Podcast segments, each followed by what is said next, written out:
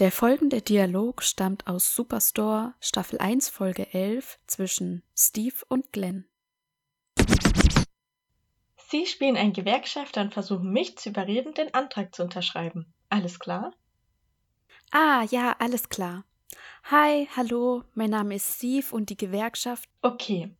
Sie machen das großartig, aber ich bin Steve. Vielleicht ist das verwirrend für jeden hier. Also vielleicht nehmen Sie einen anderen Namen. Okay, tut mir leid.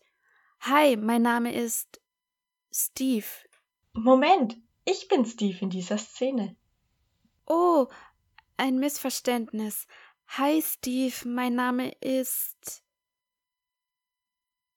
Nehmen Sie irgendeinen Namen in der gesamten Galaxie. Steve? Später. Hey, hey Mann, ich wollte Sie nur wissen lassen, ich kenne noch andere Namen außer Steve. Ja, natürlich. Es gibt noch Glenn und dann noch Steve. Vielen Dank für Ihre Zeit. Also ja, am Anfang denkt man sich tatsächlich so, hä? Hä?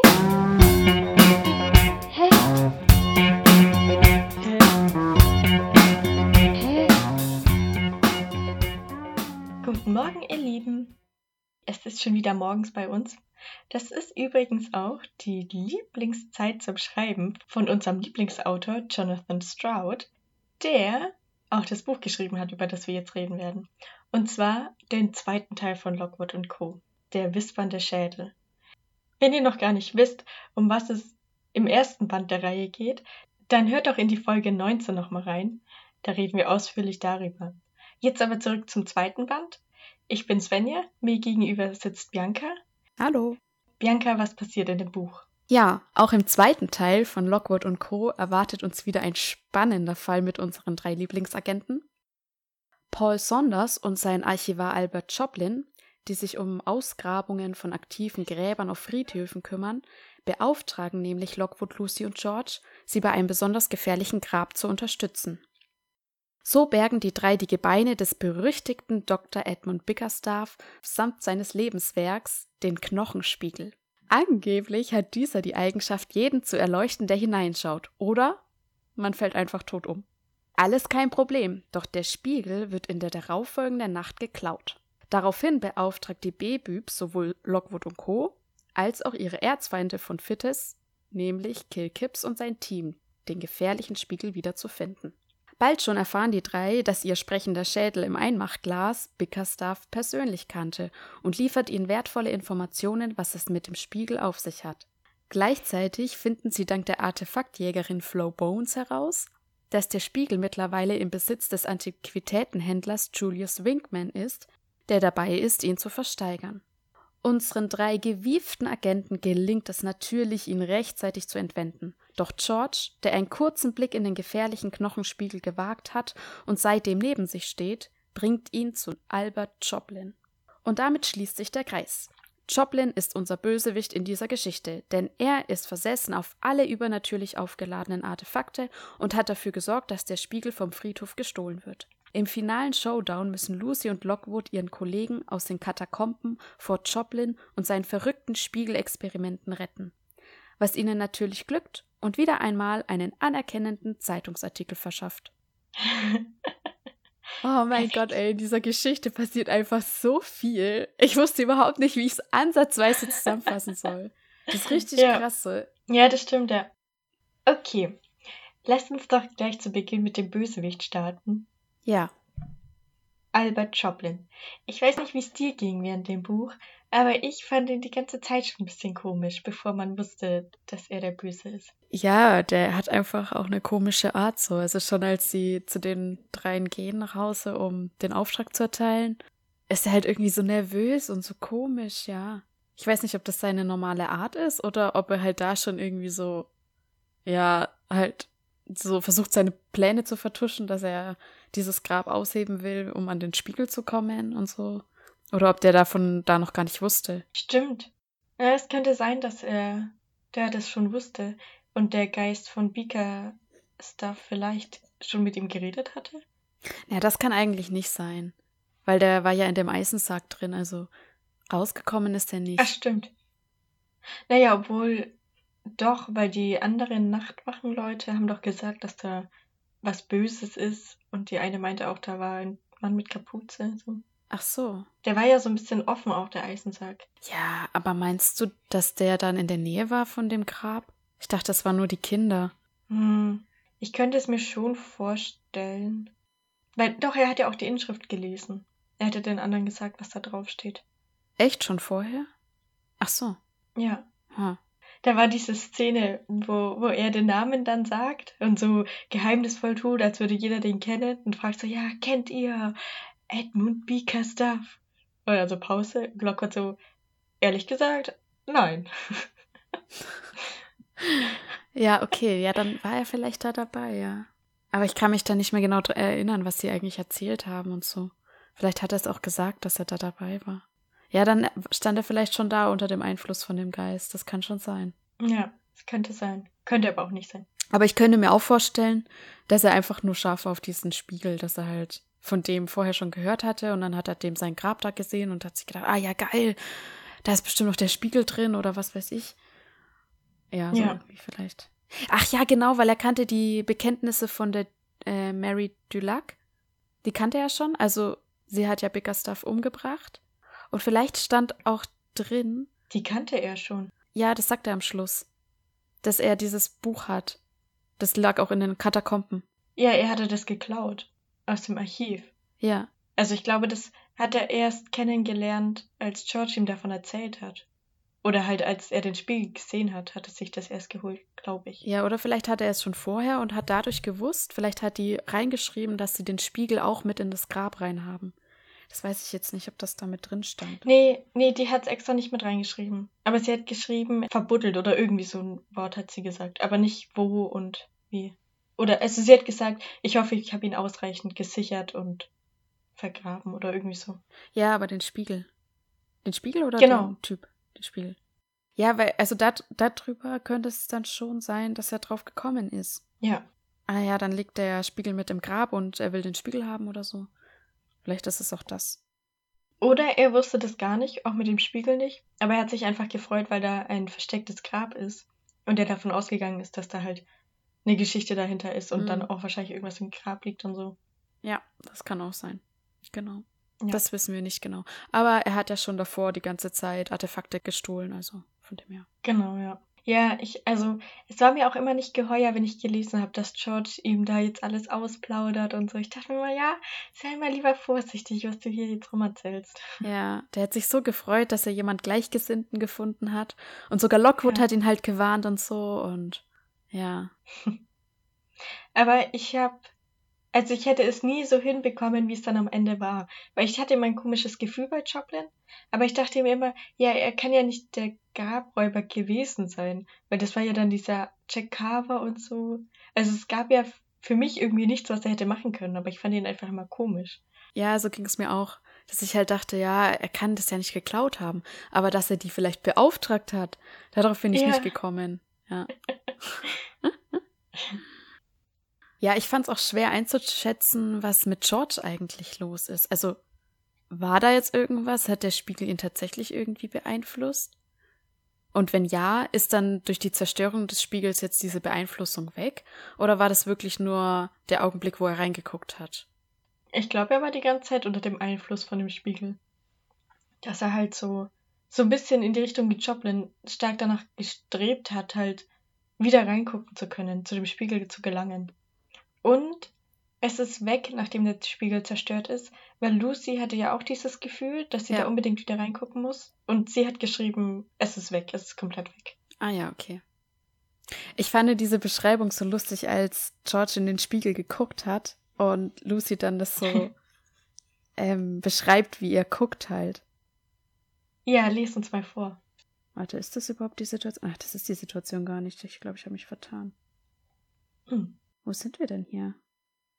Ach so, nee, das ist eine ganz andere Szene, aber die ist auch lustig. Ich lese sie trotzdem vor. also Lucy beschreibt, wie George guckt, und zwar ist das am Anfang ähm, die Szene, wo sie dieses eine Grab ausbuddeln. Ich weiß gar nicht genau, wo sie halt dann auf das Team von Fittes treffen und eigentlich diese Wette abschließen. Okay, ja. Also, ich lese mal. Erst jetzt fiel mir auf, dass George mit offenem Mund dastand, was ihn seltsam und ein bisschen trottelig aussehen ließ. An sich war das nichts Ungewöhnliches, und es hätte mich normalerweise auch nicht beunruhigt. Gleichzeitig schienen seine Augen herauszuquellen, als würden sie von innen herausgedrückt. Aber auch das kam durchaus mal vor. Was mich tatsächlich beunruhigte, war die Art, wie er die Hand hob und mit bebendem Finger auf die Bäume zeigte. Also er entdeckt ja gerade die anderen Geister, die da noch stehen. Aber ich finde es so witzig, wie es halt so ein ganzer Absatz so damit sich beschäftigt, um jetzt George zu beschreiben, dass er eigentlich immer ja. so behämmert guckt, wie er gerade jetzt guckt. Halt Nur so die witzig. zitternde Hand ist neu. ja, genau. ja, also wieder sehr humorvoll geschrieben und auch die Dialoge und so total genial. Ja, ich fand in diesem Buch was viel mehr als im ersten Band so, dass Lucy oft, also dass man gemerkt hat, okay, Lucy schreibt eigentlich das Buch oder man hört Lucys Gedanken, weil sie gefühlt öfter dann mal Leute so beschrieben hat. Und das war, glaube ich, im ersten Band nicht so. Hm. Ja, weiß nicht, also da ist mir jetzt nicht so krassen Unterschied aufgefallen. Ach so, okay, vielleicht ist mir auch jetzt erst aufgefallen, dass Lucy eigentlich auch so den Humor hat. Ja, wobei ich sagen muss, dass mir auch das jetzt erst auffällt, wo ich es ein drittes Mal lese, alle Bücher, dass eigentlich auch sie Humor hat, so. Mhm. Also ich glaube, mir ging es insgesamt vorher so, dass ich gar nicht so wahrgenommen habe, dass sie die Erzählerin ist und eigentlich diesen Humor hat. Und jetzt erst beim Lesen. Genau. Ähm, das ja. insgesamt auffällt in der ganzen Buchreihe, dass sie ja das so beschreibt. Ja. Ja. Ja, das ist es. Beim ersten Band ist mir nicht aufgefallen, dass wir eigentlich Lucy zuhören und das aus der Ich-Perspektive geschrieben ist.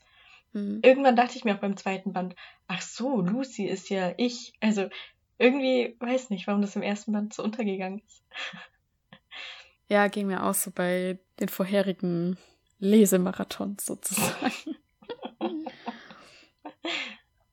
Aber wo wir gerade schon bei dem Fall sind, bei dem ersten quasi, wo sie ähm, es nicht schaffen, die Quelle zu finden von den vielen Geistern.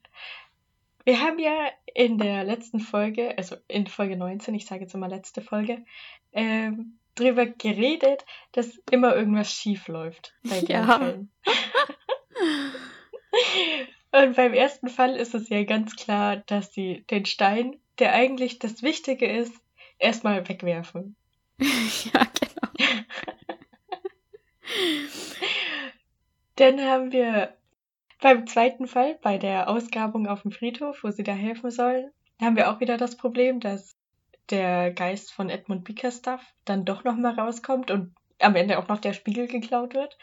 Ja. Und dann beim, beim dritten Fall, wo es darum geht, den Spiegel wiederzufinden, haben wir ja das Problem, dass sie dann am Ende den Spiegel zerstört haben, weil George und Lucy beide reingeguckt haben und Albert Joplin hat drei von ihnen gefesselt und geknebelt und dazu gezwungen, in den Spiegel zu gucken. Ja. Also, pures Chaos wieder. Eigentlich schon, ja, genau.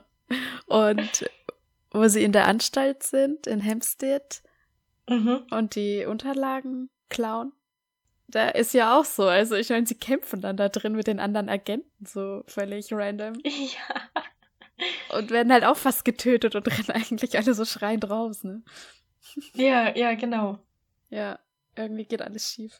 Und dann haben wir noch den Einbruch bei Winkman bei der Auktion, wo ja auch alles schief geht. ja. Und sie in die Themse springen müssen von dem Dach. Ja. Oh, richtig krass halt auch, weil Lucy halt Höhenangst hat und dass sie das alles ja. mitmacht. So, oh mein Gott, ey. Ich wäre gestorben einfach. Ja, ich dachte mir auch die ganze Zeit, für kein Geld der Welt oder für nichts würde ich da diese Regenrinne in den sechsten Stock hochklettern. Ja. Und mich dann von dort wieder aus dem Fenster schwingen und aufs Dach klettern. Ja. Nein? oh. Und dann, ja, ins Wasser. Nein, nein, nein, nein. Richtig krass. Aber in der Szene, da sind sie ja dann am Dach oben und da war ich mir nicht ganz sicher, wie ich das interpretieren soll. Ich weiß nicht, ob du mhm. dir dazu Gedanken gemacht hast oder ob du es überlesen hast. Weiß ich auch noch nicht.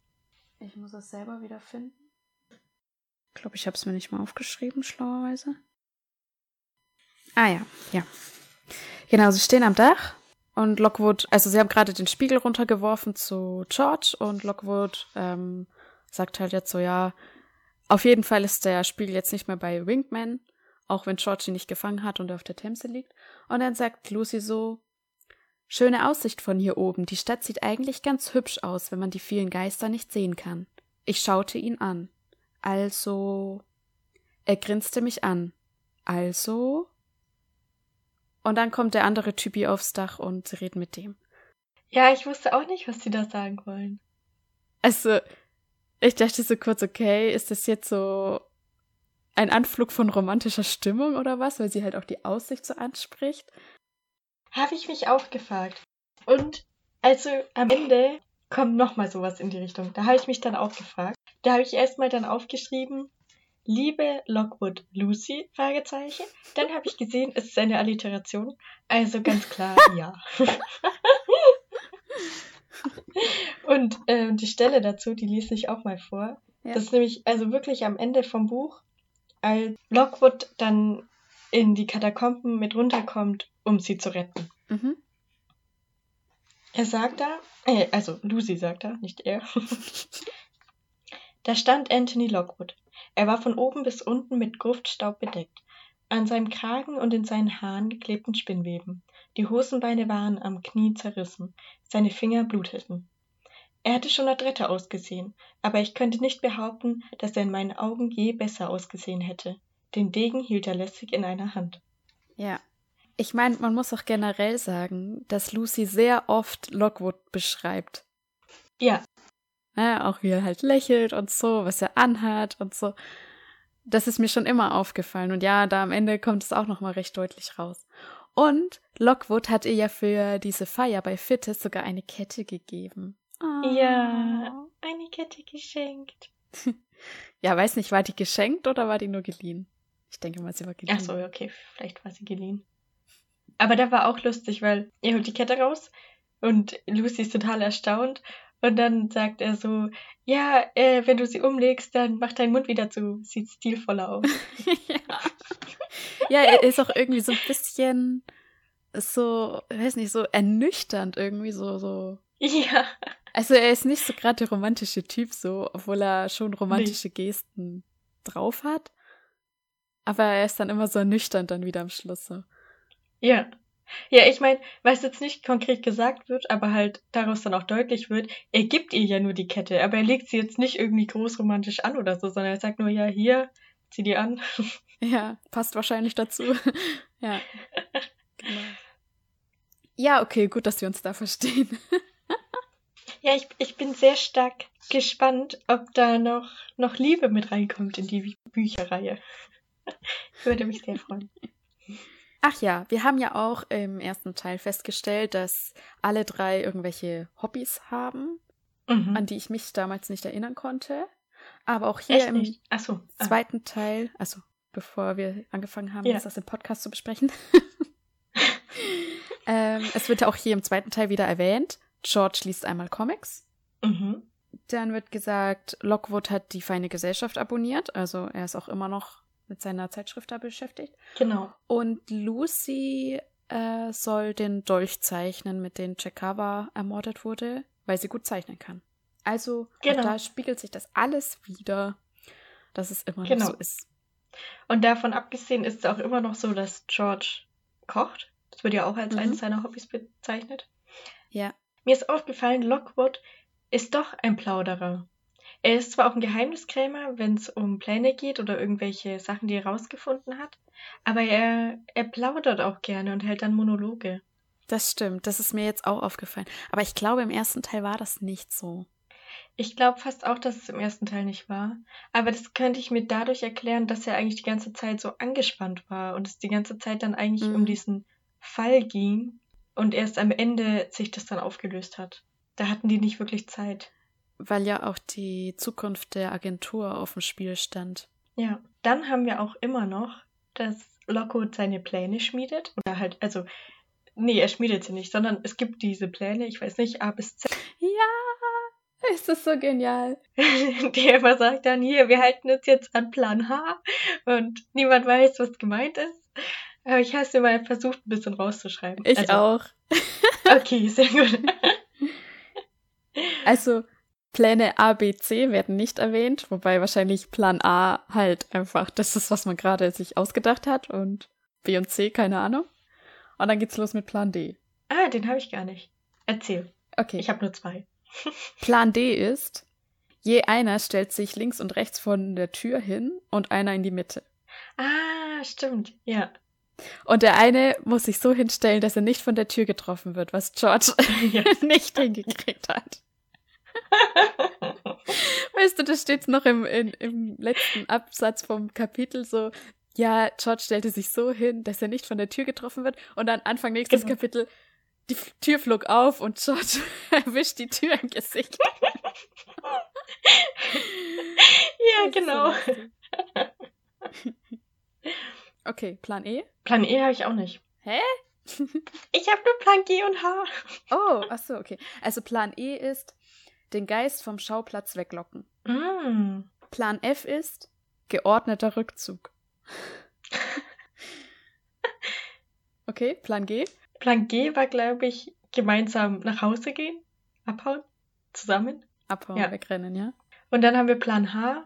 Plan H ist, jeder geht einfach alleine nach Hause und wir treffen uns dort wieder. Ja. Ich glaube, Plan E und F wurden im, im ersten Buch erwähnt. Oder nur Plan Ja, F okay. oder so. Also ich habe das dann nochmal nachgeschlagen, weil mir das wieder eingefallen ist. Ah, hast du es gemacht? Okay, weil ich wollte jetzt den ersten Band holen und mal gucken, welcher Plan da erwähnt wird, wo Lucy dann sagt, niemand kann sich das merken. Naja, das sind E und F oder nur F. Naja, Ah okay. Weil diesmal ist es so, dass Lockwood immer den Plan sagt und dann nochmal in einem Satz dazu, was der Plan eigentlich war. Ja, genau. Ja, es ist schon witzig, dass er da so voll das System hat und alle anderen denken sich nur so, hä, ich kann mir es nicht merken, was? so völlig sinnfrei einfach dann. ja. Er würde sich mehr Zeit sparen, wenn er das mit Plan einfach weglässt und nur sagt, ja, wir treffen uns zu Hause. Ja. Was mir aufgefallen ist, im Unterschied zum ersten Band, Lucy macht nicht so viele so, ja, Leichtzinsfehler oder macht einfach irgendwas, was halt nicht nachvollziehbar ist so für die anderen. Also sie hat ja im ersten Mhm. Teil die Kette dann mitgenommen, dann hatte sie sie um den Hals getragen und so halt, oder dann den Geist wieder freigelassen und sowas. Und Ja. sowas passiert jetzt im zweiten Teil gar nicht. Das stimmt. Also, ich glaube, es war halt im ersten Band, weil Lucy da mit dem Geist von Annie Ward Kontakt hatte und dann irgendwie, ja, nicht unter ihrer Kontrolle stand, aber halt so diese Verbindung hatte und das für Annie Ward lösen wollte, weil sie ihre Ja. Gefühle gekannt hat. Ja. Und jetzt im zweiten Band war es ja so, dass George derjenige war, der unter Einfluss stand und dann solche Dinge gemacht hat. Ja, und vielleicht hat Lucy auch ein bisschen, naja, wobei. Also man erfährt dann auch vor allem zum Ende des Buches hin, dass sie die Absichten von den Geistern sehr gut erkennen Mhm. kann, was sie sich wünschen, was sie wollen. Auch zum Beispiel, als sie den Spiegel zerstört, dass die eigentlich nur traurig sind, diese Geister, und eigentlich nur freigelassen werden wollen aus diesem Spiegel. Also von dem her ist es ja auch da immer noch so, dass sie im Sinne der Geister versucht zu handeln. Also irgendwie Ja. den Genugtuung zu verschaffen oder die zu erlösen oder sowas. Also hätte sich das jetzt mit dem Spiegel zum Beispiel für sie über einen längeren Zeitraum hingezogen, so wie mit der Kette im ersten Teil, dann hätte sie dir vielleicht auch anders gehandelt. Ja, ja, vielleicht. Aber ja, ich finde das cool, dass sie halt so, so krasse Fähigkeiten halt hat und das halt so einsetzen Ja. kann. Ja, und vor allem, dass es irgendwie ihr am Anfang gar nicht bewusst war und es sich jetzt irgendwie erst so entwickelt und rausstellt. Ja. Am Anfang wird Lucy noch, oder Lucy beschreibt sich selber, ähm, und zwar ihre Frisur. Und dazu habe ich eine Frage, weil ich habe es nicht verstanden. Es heißt Mhm. da, sie hat immer noch den gleichen elektroplasma abweisenden kinnlangen Haarschnitt. Warum ist dieser Haarschnitt elektroplasma abweisend? Ja, da habe ich mir auch gedacht, so, hä? also, ich dachte halt dann, okay, es ist vielleicht einfach auf die Länge bezogen, dass es halt praktisch ist. Ein praktischer Haarschnitt einfach. Ja, ja, das will ich verstehen. Aber sonst könnte ich mir nichts drunter vorstellen, was gemeint sein könnte. Ja, ich nehme mich auch nicht. Da bin ich wirklich fantasielos gerade. Ja, also was sollte sie gemacht haben mit den Haaren? Nee, ich denke, es ist einfach auf die, auf die Haarlänge bezogen, dass es einfach ein praktischer Haarschnitt für Agenten ist. Ja. Okay, ja. Dieser Duan Nettles wird ja dann am Mhm. Friedhof gefunden, der zusammen mit Jack Carver den Spiegel gestohlen hat und er ist tot. Und sie vermuten dann, dass er vor Schreck gestorben ist. Und dann habe ich mir so gedacht, okay, kann man vor Schreck sterben? Ja, gute Frage. Ja, kann man, dann hat man halt Oh einen Gott. Herzinfarkt. Ah, ja. Also es stand da auch, man soll keine Angst haben. Also es kann zum Beispiel theoretisch passieren, wenn man Achterbahn fährt. Also ist wohl schon passiert. Aber dann muss man halt irgendwie vorbelastet sein vom Herzen her oder Mhm. es gibt auch irgendwie so eine bestimmte Mutation, wenn man die hat, dann kann das passieren, dass man vor Schreck halt stirbt, also dass man eigentlich einen Herzinfarkt halt einfach hat. Aber man soll sich keine Sorgen machen, weil das passiert jetzt nicht so häufig. Aber ja, also prinzipiell ist es möglich, dass man vor Schreck stirbt, wenn man in den Knochenspiegel schaut, natürlich. Ja, ja. Ja, ich meine, ich würde mal sagen, dass es da dann auch ohne Vorbelastung passiert, weil dieser Spiegel ja so krass ist. Also der tötet ja dann einfach jeden. Ja, wahrscheinlich, ja. Ja, es, ich frage mich auch, ist er wirklich vor Schreck gestorben oder hat er halt einfach in den Spiegel geschaut und ist gestorben, wie halt auch Wilberforce zum Beispiel? Ja, wenn man so weiterliest, schreibt sie, glaube ich, auch, dass es eher halt ein Ausdruck von Entsetzen in seinem Gesicht ist. Und Ja, also ich denke, der Spiegel hat ihn einfach getötet und er hat halt ja. diesen entsetzten Ausdruck im Gesicht. Zu dem Zeitpunkt wussten sie noch nicht, dass der Spiegel Leute umbringt, wahrscheinlich. Genau, ja. Edmund Bickerstaff hat ja so 1880 gelebt und hat da den Spiegel gebaut. Ja. War da dann schon diese Geisterepidemie? Mm, nee, die hat erst so 1950 oder wann angefangen. Mhm. Ja, okay, da macht es nicht ganz Sinn. Weil ich mich die ganze Zeit gefragt habe. Dann gab es ja Geister tendenziell davor schon, aber die haben einfach die Menschen nicht angegriffen und haben nichts gemacht. Ich habe mich dann gefragt, ob dieser Geisterspiegel so ein bisschen der Auslöser dafür war, aber es war ja dann erst 70 Jahre später. Also ich hätte gesagt, dass es auf jeden Fall vor der Geisterepidemie war und dass es halt auch einfach nur Gebeine von Toten waren. Und die sind dann eigentlich erst aufgeweckt worden, dadurch, dass sie in den Spiegel da gedingst wurden, weil, weil die ja auch nicht, also die haben ja auch kein Motiv irgendwie so, weil jeder andere Geist sagt halt irgendwie, keine Ahnung, irgendwas zu seinem Tod oder was er noch machen will oder so. Aber Mhm. diese Geister sagen Lucy immer nur, gib uns unsere Gebeine zurück. Also die sind Ja, die sind eigentlich nur als Geister da, weil eben ihnen das mit dem Spiegel angetan wurde. ja, So verstehe ich's. ja, das stimmt, ja. Also waren es auf jeden Fall keine vorher, keine Geister, die vorher schon da waren. Nee, das auf jeden Fall nicht. Nee, ich habe mich nur gefragt, ob das.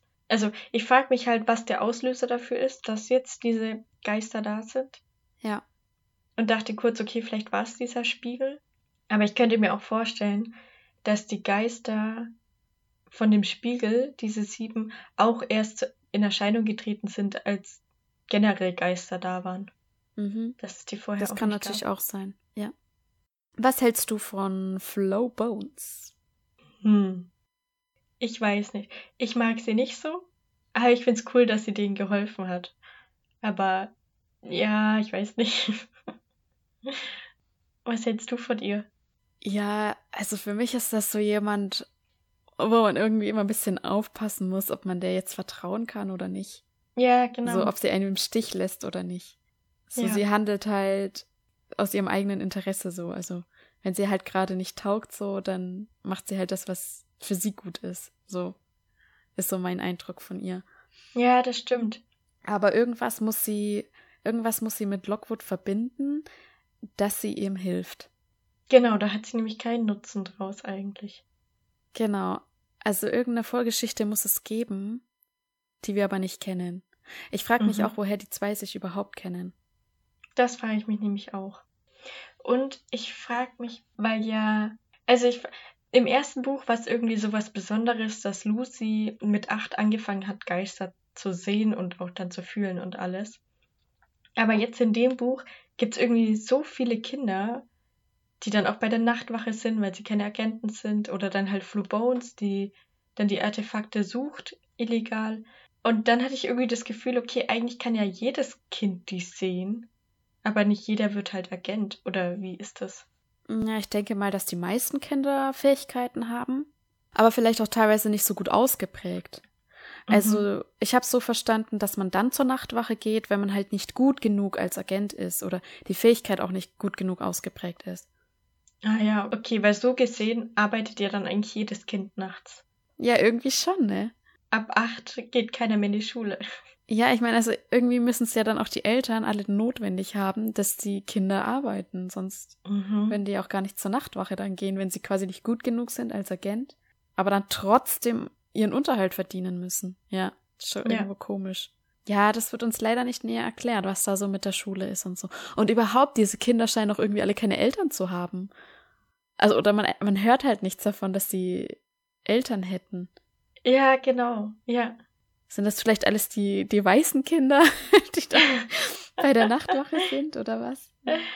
Ich glaube schon, dass die auch Eltern haben, aber ja, eben Geld knapp ist und jeder arbeiten muss. Ja, vielleicht leiden die ja seit der Epidemie unter einer krassen Inflation oder so und deswegen ist einfach immer alles knapp und die Kinder müssen arbeiten. Ja, ich meine, wenn man sich vorstellt, ab Dämmerung macht alles zu und niemand ist mehr auf der Straße, da bricht ja schon viel auch weg. So Bars, Diskos oder halt mhm. auch Supermärkte müssen erschließen ja dann da einfach. Ja, das sind natürlich alles die, die, die Hauptwirtschaft. Genau. Also ich meine, wenn es keine Diskos mehr gibt, oh mein Gott, dann werden alle pleite gehen. Dann verdient ja niemand mehr Geld. Ja, echt.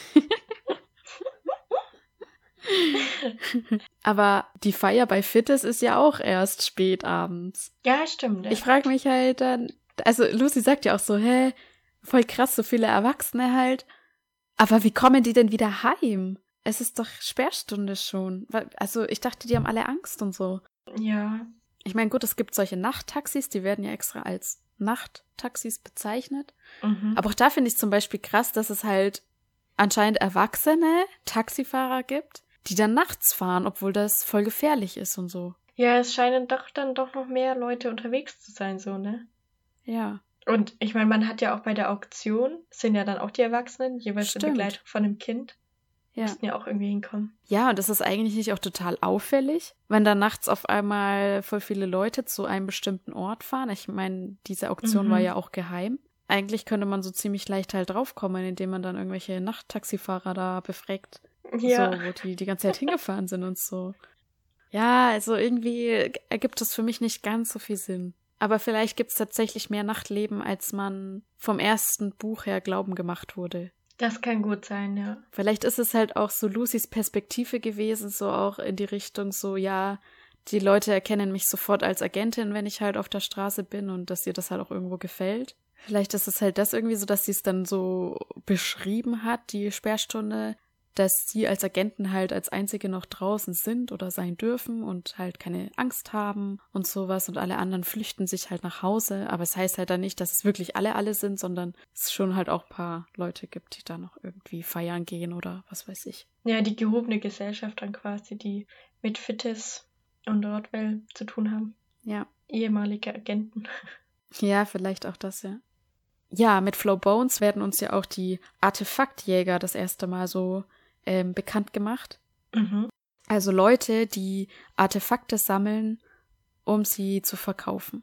Und Lucy vergleicht das auch so ein bisschen mit einem Agenten. Agenten sammeln auch Artefakte in dem Sinne, aber eher um sie halt unschädlich zu machen, um die Menschheit zu beschützen. Ja. Aber ich habe mich dann gefragt, gibt es keine sozusagen korrupten Agenten? Also, ich meine, ich verdiene Geld damit, dass ich zu Leuten nach Hause gehe, um sie vor ihren komischen Artefakten zu retten. Und ich könnte zusätzlich Geld verdienen, indem ich dann dieses Artefakt irgendwo verhöker. Ja, das stimmt, ja.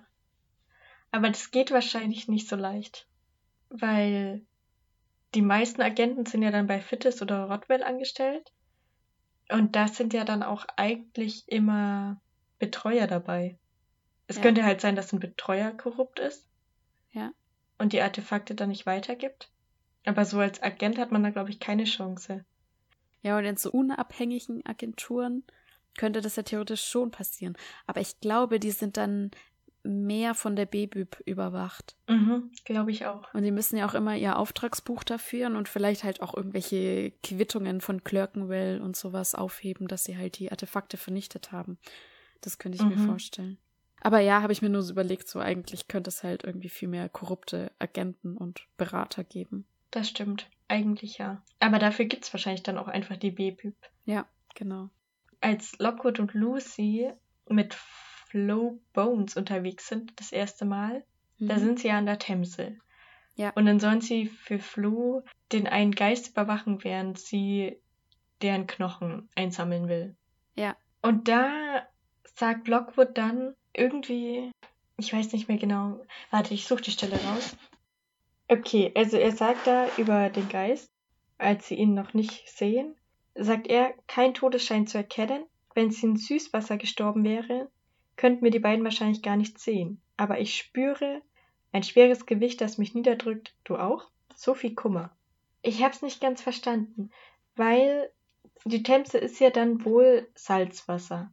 Und ich hätte gedacht, dadurch, dass da Salz drinnen ist, ist es schlechter für Geister oder halt schlimmer und die können da das nicht berühren.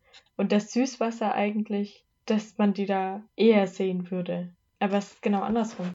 Hä, okay, ich kann mich da gar nicht dran erinnern, dass er das mit dem Süßwasser gesagt hat. Ich weiß nur, dass es halt mit fließenden Gewässer halt so ist. Genau, ist ja eigentlich generell, ja. Die Geister da nicht auftauchen oder auch das nicht überqueren können oder wollen. Und dass sie sich halt gewundert haben, warum jetzt halt da dieser Geist erscheint und dann sich das damit erklärt haben, dass halt Ebbe gerade ist und da kein Wasser fließt. Ja. Aber das mit Süßwasser verstehe ich dann auch nicht. Okay. Oder sind halt irgendwie stehende Gewässer gemeint damit? Hm. Ja, er sagt schon, also wenn sie in Süßwasser gestorben wären, könnten wir die beiden wahrscheinlich gar nicht sehen. Hm. Und sie sind in Salzwasser gestorben und deswegen sieht man sie eher, obwohl die ja eigentlich generell gar nicht auf dem Wasser zu sehen sind oder halt. Aber sind sie denn in Salzwasser gestorben? Oder sind sie irgendwo gestorben und dann wurden die, äh, weiß nicht, was es ist, Knochen dahin gebracht oder das Artefakt? Oder halt in Fluss geworfen und angespült, weißt du? Ja, okay, aber es heißt ja, sie ist in die Themse gesprungen und hat sich so umgebracht. Mit Kind. Ach so, sie ist in die Themse gesprungen. Ja, hm, keine Ahnung. Vielleicht ist das irgendeine spezielle Eigenschaft von Geistern, die wir halt noch nicht kennen oder verstehen. Ja, muss so sein. naja, okay. ja, vielleicht steht es halt auch irgendwie in den ihrem Leitfaden drin. Den kennen wir ja natürlich nicht. Aber bei der Schlussszene in den Katakomben Mhm. Da haben sie sich auch überhaupt nicht an ihren Leitfaden gehalten, weil Lucy halt einfach alleine darunter geht. Das stimmt, ja. Aber es musste so sein. Ja, beziehungsweise es hätte noch jemand mitgehen können vom anderen Team. Ja, es hätte, es hätte jemand mitgehen können, ja. Also das war, es war schon echt riskant einfach von ihnen. Wo mhm. sie halt sonst immer so ähm, schon drauf achten, dass sie halt die Vorschriften einhalten und halt sich genügend schützen. Und da latscht sie dann einfach ganz alleine runter. Ja, ich könnte es mir so erklären, dass halt die Vorschriften gelten, wenn man den Geist begegnet. Das niemals alleine und so. Aber sie ist ja da runtergegangen und wusste, da ist Albert Joplin und nicht ein Geist. Ja, aber sie geht runter in die Katakomben, wo definitiv irgendwelche Geister sind. Ja, okay. Aber ja. Ja, ich fand es fast ein bisschen schade auch, dass halt erstens Lockwood gar nicht mit runtergeht, dass er halt dann da oben beschäftigt ist mit dem Kampf und dass halt Lucy es auch einfach nicht hinkriegt, die beiden zu befreien, sondern sofort auch gefesselt wird. So. Also sie hat halt überhaupt gar nichts bewirkt. So. Ja, ich habe mich da auch gefragt, weil Kill Kips ist ja da auch gefesselt. Und der ja. macht sich ja dann darüber lustig, dass ähm, Albert und George oben waren und dann so den Kampf hatten, wobei sie sich beide nur die Brillen vom Gesicht geschlagen haben und dann ja. umgekrabbelt sind. Und verarscht, die, also verarscht George so ein bisschen, wie lächerlich ja. es ist, dass er da jetzt gefesselt wurde. Gleichzeitig hockt er aber auch auf dem Stuhl und wurde auch gefesselt. Wieso hat er es nicht geschafft, Albert Joplin irgendwie fertig zu machen? Ja, vor allem, weil er dann noch so sagt so, ja, ich wünschte, ich wäre ihm nicht zu Hilfe geeilt, weil sonst wäre ich jetzt nicht hier so. Denke ich mir auch, ja, er hat sich wirklich selten dämlich dann angestellt, ja, das stimmt. Ja, weil die waren zu zweit oder er hatte ja auch den Überraschungsmoment auf Ja. seiner Seite. Also, Eigentlich schon. Ja, aber ist auch so witzig halt, dass wirklich Kill bis zum Schluss halt gefesselt an diesem Stuhl sitzt, ja. Und keiner hat Ja. auch nur eine Sekunde mal Zeit gehabt, ihn zu befreien. Immer wieder so, ja, jetzt mach mich los. So, nein, ich muss erst noch das machen. ja, das stimmt.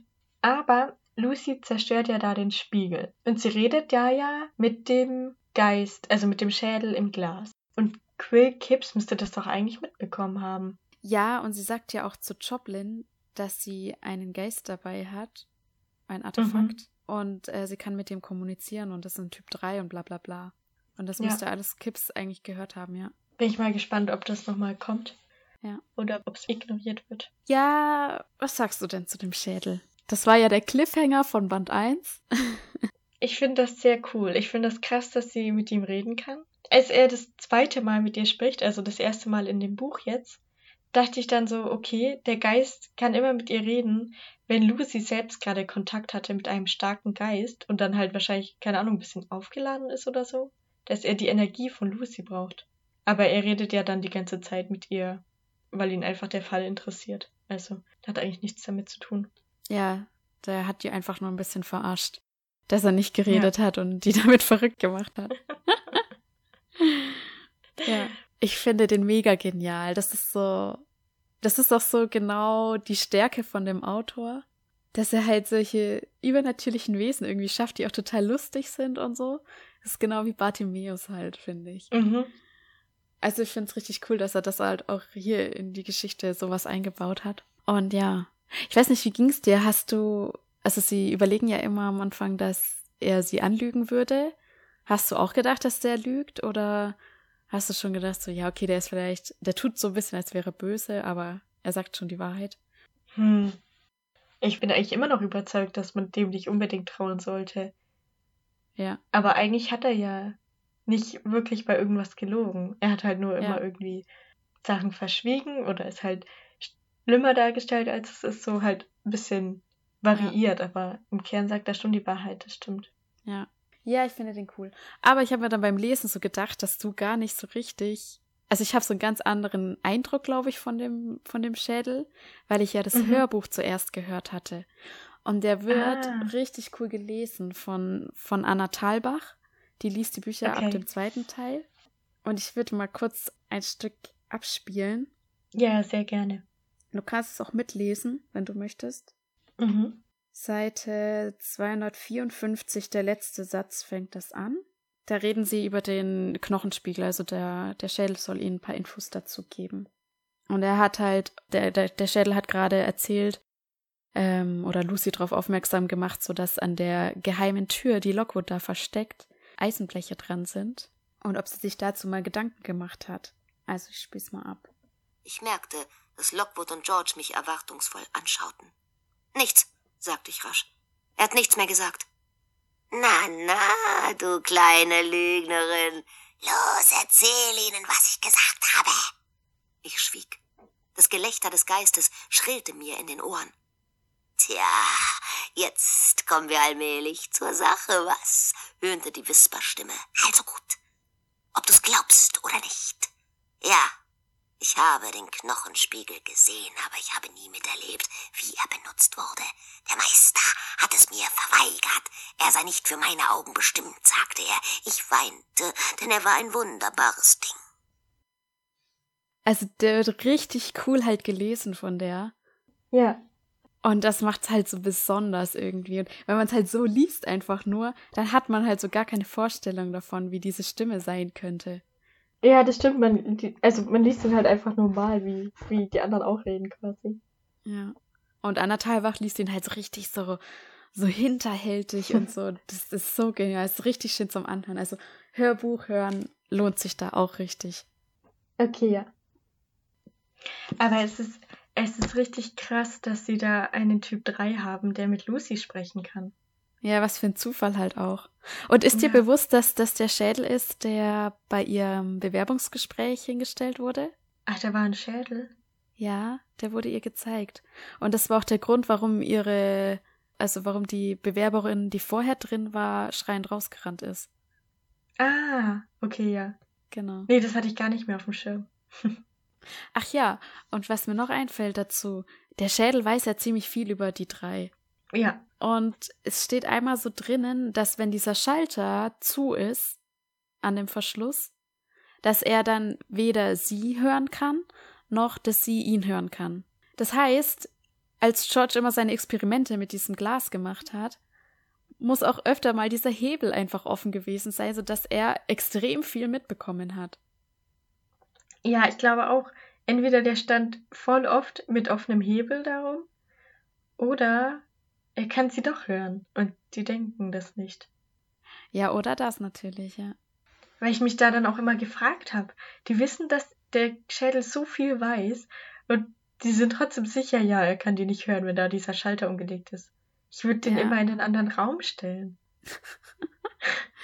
Ja, das stimmt. Vielleicht kann er die auch hören, obwohl der Schalter da umgelegt ist. Oh. Aber ja, also irgendwie, es, es könnte halt schon sein, weil er halt echt extrem viel weiß. Also es ist so, als würde er alles mitbekommen. Ja. Warum macht George eigentlich die Experimente mit ihm? Weil der Schädel hat doch eigentlich, bevor er mit Lucy geredet hat, nie wirklich reagiert. Also warum hat George nicht irgendwann aufgegeben? Er weiß ja auch nicht, dass ein Typ 3 da drin ist. Naja, er will doch einfach mehr über Geister rausfinden und über Jenseits und so. Ja, das schon, aber warum hat er nicht irgendwann mal angefangen? Also warum ist es immer so sehr das Glas mit dem Schädel? Warum hat er nicht irgendwann mal ein anderes Artefakt genommen und mit dem dann mehr Experimente gemacht? Ich denke mal, weil erstens hat er ja das Glas von Fittes gestohlen und ich denke mal schon, dass ihm irgendwie bewusst war, dass das was Besonderes ist, weil er ja sich auch immer wieder materialisiert um diesen Knochenschädel. Also es ist ja, es ist ja ein Schädel in diesem Einmachglas Mhm. und aber er materialisiert sich und hat halt irgendwie so ein Gesicht, wo er dann komische Grimassen zieht und so. ja. Und die anderen Artefakte, da ist es ja nicht so. Ah ja, okay. dass sich da irgendwie dann was bilden würde, auf was er reagieren könnte. Also ich frage mich auch ein bisschen, was George gedacht hat, was das für ein Geist ist. Aber ich denke mal, dass er halt deswegen mit ihm experimentiert hat, weil der halt reagiert hat oder weil er halt manchmal ein Gesicht hatte, auf das er halt, Mhm. oder wo er halt dann ablesen konnte, okay, was macht das jetzt mit dem Artefakt so. Ja, okay, also quasi er wusste schon, da kommt, könnte eine Reaktion kommen. Ja, Deswegen, ja. Ja, okay. denke ich mal. Vielleicht hat auch George ein bisschen so schon die Vermutung, dass es vielleicht so ein Typ 3 sein könnte. Auch wenn noch nie jemand so ungefähr einen gesehen hat.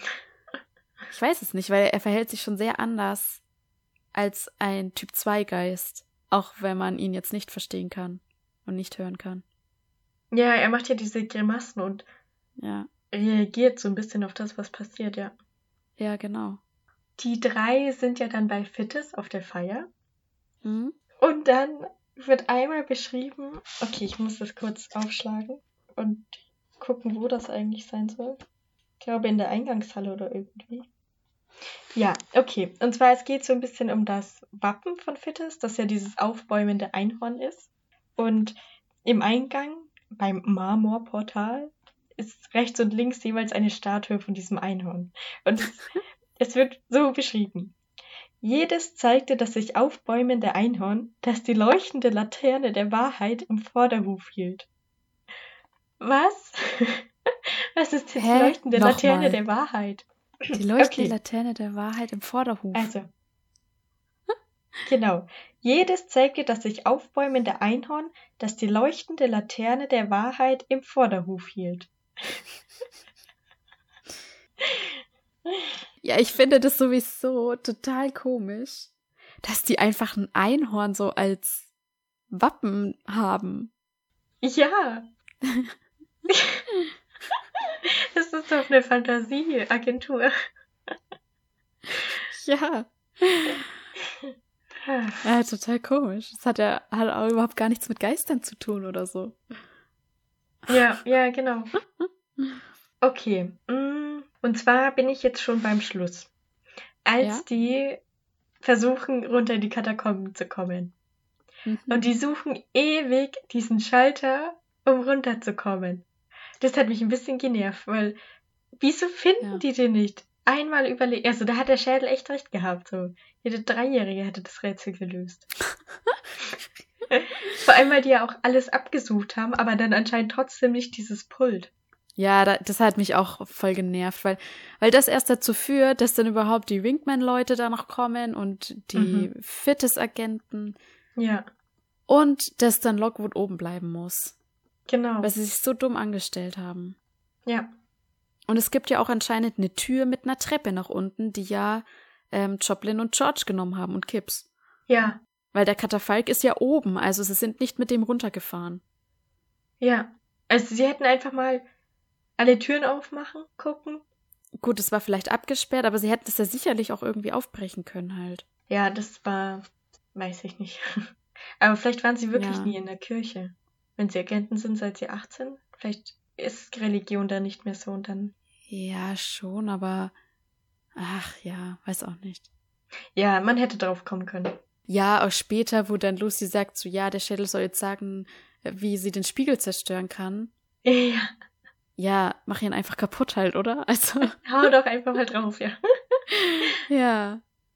Das ist halt auch so, ja. Vielleicht hat deswegen Kips auch nichts richtig mitbekommen. Sie hat halt für ihn selbst Gespräche geführt oder vielleicht hat er auch gar nicht gehört, was sie sagt. Und dass sie das Joplin gesagt hat, da dachte er vielleicht, das war nur ein Bluff. Ja, ja. Aber ich find's auch cool, dass der Schädel Lucy ja irgendwie gerettet hat halt, ne? Weil sie ja dann in Ja, den Spiegel geguckt hat und dann hat er halt so einen Kommentar losgelassen und ja. Das hat sie dann wieder aufgeweckt quasi. Also ich glaube Mhm. schon, dass der Schädel das absichtlich gemacht hat. Aber wahrscheinlich eher nur, damit er nicht für immer da unten in den Katakomben bleiben muss. Ich glaube, das war eher so seine Sorge. Weil wenn sie Ja, halt stirbt, dann wird er da unten vergessen. Ja, ja, genau. Und zum anderen, er kann ja mit Lucy reden und mit sonst niemandem kann er reden. Also vielleicht mag er auch das und mag Lucy deswegen. Wahrscheinlich, ja, denke ich auch. Ja, am Ende haben sie den Fall ja gelöst und es gibt einen großen Zeitungsartikel, wo wieder Lockwood interviewt wurde. Ja. Und als wir die, die Titelseite zu lesen bekommen, steht ja dann hier auf der und der Seite könnt ihr das ganze Interview lesen. Und dann gibt es noch den Rattenhausgrundriss zum Ausschneiden. ja, mega lustig, was dann da immer noch so steht. Lesen Sie auf der Seite das und auf der Seite das und so. Ja, dachte ich mir auch mega witzig. Ich glaube, das war auch im, im ersten Band schon so, Ja, dass da dann auch so völlig aufgebauschte Sachen dann standen und ich mir auch so dachte, okay. Aber weißt du, wenn ich das lese, so, dann denke ich, oh, da hatte der Autor richtig viel Spaß dabei, sich diese Sachen auszudenken. ja, ich glaube auch. das stimmt, ja. Ja. Ja, was macht man mit diesem komischen Grundriss dann? ja. Könnte das Haus nachbasteln. Ja. Und dann mit so Mini-Agentenfiguren spielen. Vielleicht gibt es auch irgendwann das Puppenhaus dazu oder die Lockwood-Action-Figur. Mhm. Würde ich mir sofort holen. Ja, das ganze Buch, da geht es ja sehr viel um Geister und wie man die bekämpfen kann. Und treue Hörer der ersten Folge wissen, dass ich ein Supernatural-Fan bin. Und du hast ja auch die, äh, naja, zwei Drittel der Serie gesehen. Ja, wobei ich mich nur an ein Viertel davon erinnern kann. ja. Naja, okay, ich hoffe, du weißt noch, dass die Hauptcharaktere Sam und Dean Winchester heißen. Ach so, ach ja, ja, sag mir was, ja. Gut, gut, sehr gut. Weil in diesem Buch gibt es die Winchester-Finte. Und zwar ein, ein Fecht-Degen-Ausführung. Mhm. Es Mhm. wird nicht näher erläutert, woher der Name kommt, aber es hat mich doch sehr stark an Supernatural erinnert. Denkst du, es hat damit was zu tun? Also die anderen ähm, Degenkunststückchen, die da beschrieben werden, die haben ja auch so komische Namen alle. Aber da kam mir jetzt halt nichts davon bekannt vor. Vielleicht müsste man die alle mal googeln, ob das vielleicht auch irgendwelche vielleicht Autoren sind von solchen Geistergeschichten oder auch irgendwelche fiktiven Charaktere aus irgendwelchen Büchern oder Serien. Weil Ja. dann würde es schon Sinn machen, dass das vielleicht auf die Winchester-Brüder gemünzt ist, ja. Aber so nie ist es mir jetzt nicht aufgefallen. Ich meine, Winchester ist jetzt auch halt schon so ein gängiger Name halt. Ja, es ist jetzt nichts krasses, aber es könnte sein, ja. Ich werde Ja, mal die nächsten Bücher ja. drauf achten, wenn sowas genannt Ja. wird. Ja. Was das für Namen sind. Ja. Aber es wäre schon cool, wenn der Autor auch ein, ein Supernatural-Fan ist oder es zumindest gesehen hat und dann das so ein bisschen reingebastelt hat. Ja, also in dem Interview, was ja auch hinten im Buch drin steht, sagt er ja auch, dass er ähm, Geistergeschichten gerne mag. Genau, ja. Von dem her kennt er mit Sicherheit Sam und Dean Winchester Ja, und muss ist man ja. vielleicht sogar ein Fan. Ja, das kann durchaus sein. Ja, es ist mir beim Lesen des Buches ist mir noch irgendwas aufgefallen, was mich an Supernatural erinnert hat. Aber ich habe es mir blöderweise nicht aufgeschrieben. Ja, Aber das ist immer das vielleicht- Problem, wenn man sich nicht aufschreibt. Ja, ja. Vielleicht haben wir ja Hörer, die auch Supernatural gut kennen und das Buch gelesen haben oder jetzt dann lesen. Ihr dürft mir dann gerne einen Hinweis drauf geben, was es sein könnte, was mir noch aufgefallen ist. Sind wir damit durch? Damit sind wir durch. Oder steht noch was auf deinem klugen Zettel? In deinem mein schlaues. Buch ist am Ende. Na gut, dann schön was wieder und ich freue mich super auf den dritten Teil und den vierten und den fünften. Ja, ich will unbedingt weiterlesen. ja. Aber jetzt müssen wir erstmal wieder einen Film aufnehmen und also anschauen und dann aufnehmen.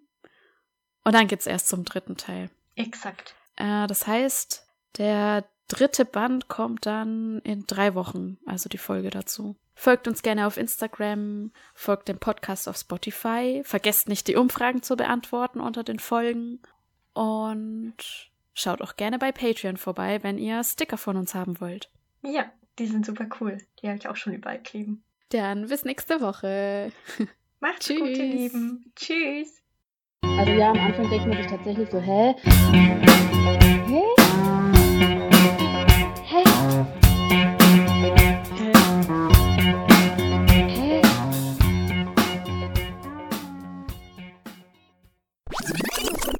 Der folgende Dialog stammt aus Superstore Staffel 1 Folge 11 zwischen Steve und Glenn. Passt? Ja. Und jetzt hört ihr von Beyoncé. Und jetzt hört ihr aus Superstore Staffel 1 Folge 11 zwischen Steve und Glenn folgenden Dialog.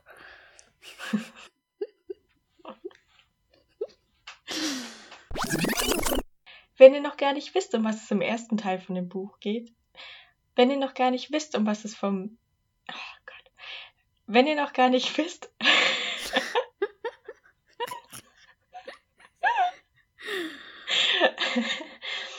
ja, Angeblich hat dieser die Eigenschaften, jeden zu erleuchten, der hineinschaut.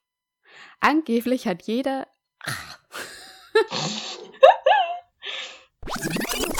Gleichzeitig finden sie dank der Artefakt. eins, zwei, drei, Vier, fünf. fünf, sechs. Hä? Oh, ich habe vergessen, zu sagen.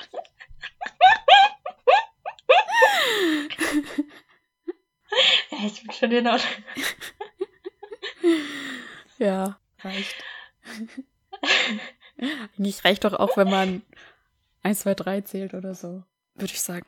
Naja, eins, zwei muss man schon abwarten, damit man weiß, wie viel Pause der andere Ja, macht. okay, dann bis 4.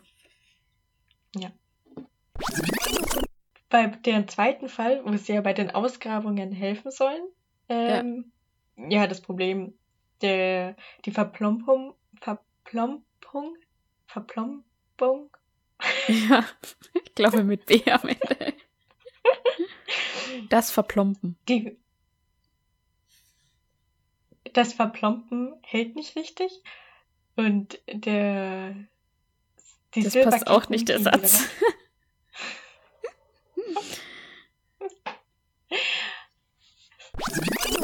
Okay.